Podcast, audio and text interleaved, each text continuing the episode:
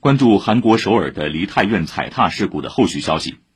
截至昨天上午，事故已造成一百五十五人死亡，一百五十二人受伤，其中重伤者三十人，死者中将近三分之二为女性。韩国总统尹锡悦昨天前往吊唁事故遇难者，韩国商界纷纷取消或暂停万圣节促销活动，撤下相关海报、宣传图片及装饰。韩国警方称。发生踩踏事故的小巷是宽约三点二米、长约四十五米的斜坡，事故死伤者集中在其中长约五点七米的一段。事发时，仅十八平方米左右的空间内挤入了三百多人。此外，警方还对现场目击者进行了询问，多位目击者和幸存者透露，此次事故的发生是有人故意推搡导致的，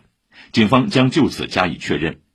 韩国政府昨天发布事故伤亡人员补助方案。